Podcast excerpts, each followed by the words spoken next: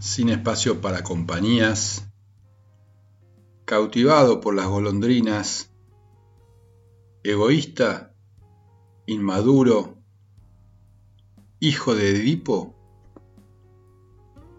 tal vez libre, fabricando moldes de espuma, descubriendo quién sería en cada amanecer, escuchando su cuerpo como el navegante lo hace con el viento, entregado al péndulo de las contradicciones.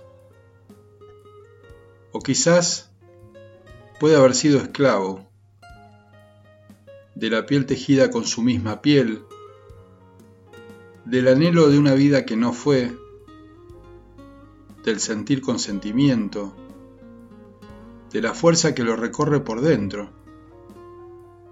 del don de resucitar estando muerto.